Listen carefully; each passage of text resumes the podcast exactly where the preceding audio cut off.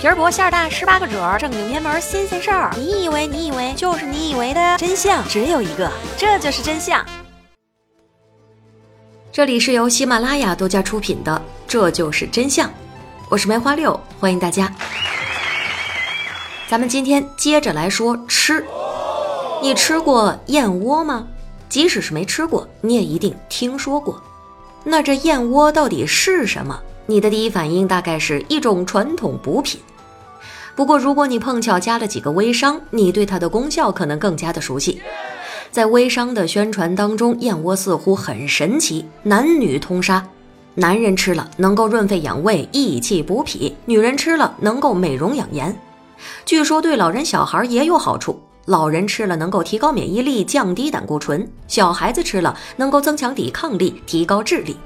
看着微商朋友的慷慨陈词，你或许也常常会产生这样的疑惑：燕窝的神奇功效是真的吗？那今天咱们就来说说关于燕窝的那些事儿。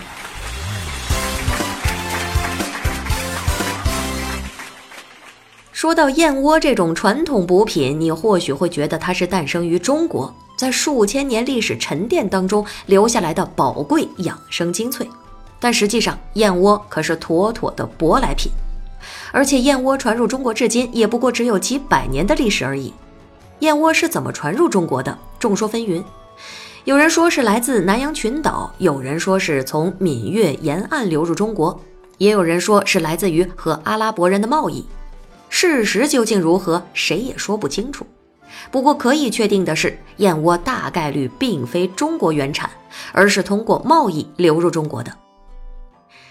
燕窝在中国市场开始普及，也不过就是明清时期的事儿。《红楼梦》中，黛玉宝钗交好，黛玉生病的时候，宝钗还专门差人送燕窝给她。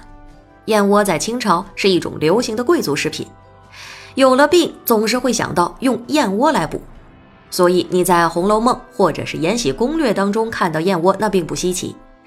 可是，在《武媚娘传奇》中见到燕窝，那对不起，她可能是一不小心穿越了。不过，这燕窝打入中国之初，只是一种流行于上流社会宴会中的昂贵食品，和医疗关系不大。只是获得了乾隆年间一些名医的推崇之后，这才被当作神奇的补药。燕窝越来越流行，甚至成了乾隆御膳的常客。这有皇帝亲自带货，燕窝也就从宫里面慢慢的火到了民间，火遍了食品药品两界。要证明一个网红产品有多火，那光有大 V 带货还不作数，还得看有没有人造假。哎，巧的是，有人在清末民初就做到了。一九八六年，江湖骗子孙静湖一拍脑门，发明了一种新式补品——燕窝糖精。根据内部人士的说法，这燕窝糖精的主要成分有糖精、萝卜，它就是不含燕窝。孙敬湖不但在发明补品这件事情上充满着想象力和创造力，在市场营销方面也是天赋异禀。发明燕窝糖精之后，他大吹自己的产品以机器去其毛刺，以化学取其精华，反正这就是高科技补品。他还找了一大群著名的文人给他的产品代言，全方位、多角度的猛夸。这套路在今天看着也是很熟悉。不过，燕窝市场没有一直在中国繁荣下去。在新中国成立之后，中国人对燕窝的消费出现了几十年的断代，只剩香港还有燕窝的市场。改革开放之后，燕窝作为一种新生事物才被重新接受。这一次，燕窝没有立即打入富人市场，而是率先进入到了接待海外华侨的市场和酒店。在对华侨和港澳华人的模仿中。燕窝重新在大陆红火了起来，同一时期，燕窝的消费方式也在香港悄然改变。在过去，燕窝的功能只是化痰止咳、壮阳益气之类的，那现在说起燕窝，却多了一个美容养颜的说法。这其实是香港的燕窝商创造的。八十年代末九十年代初，香港娱乐产业蓬勃发展，部分燕窝商极有商业眼光。赞助了多位明星以及数届的香港小姐选美比赛，比赛创造收视率神话的同时，女明星们也把燕窝商们力推的美容养颜的观念，通过电视屏幕带到了普通消费者的身边。燕窝的历史是不是没有你想象的那么久远？还有一个真相，燕窝的营养那比鸡蛋也强不了多少。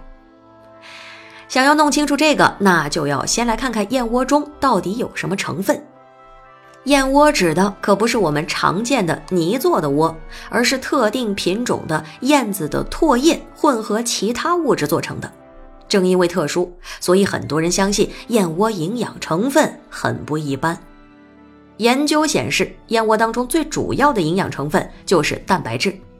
一项对金丝雀两种燕窝的研究发现，两者的蛋白质在百分之六十二到百分之六十三之间。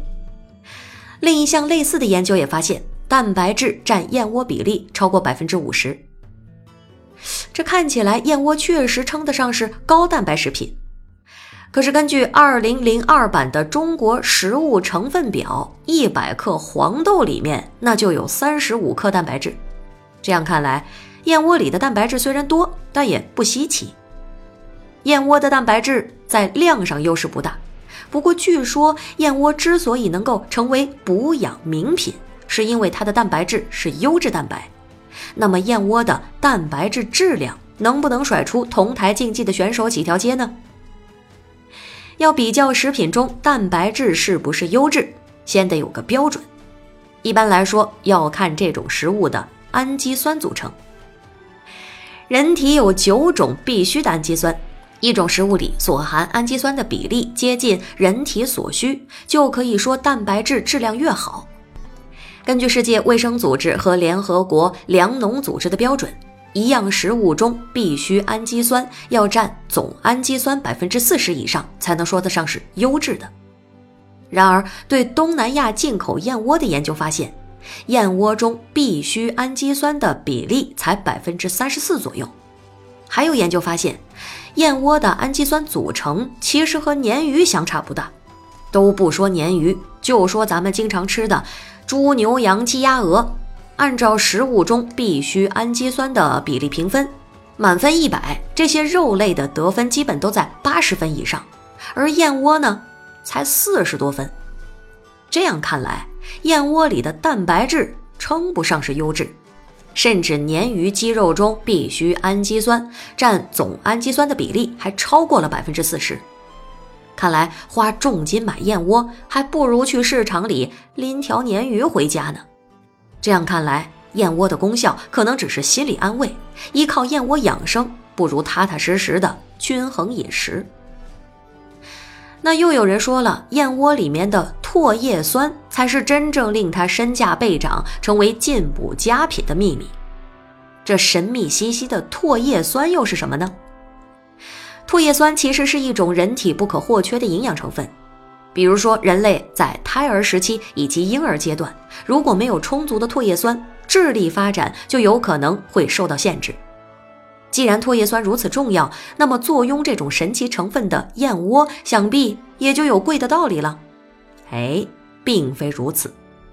唾液酸虽然不可或缺，但并不是所有的人都需要额外补充的。事实是，人类肝脏内就能够合成足够的唾液酸，需要额外补充唾液酸的主要是婴儿。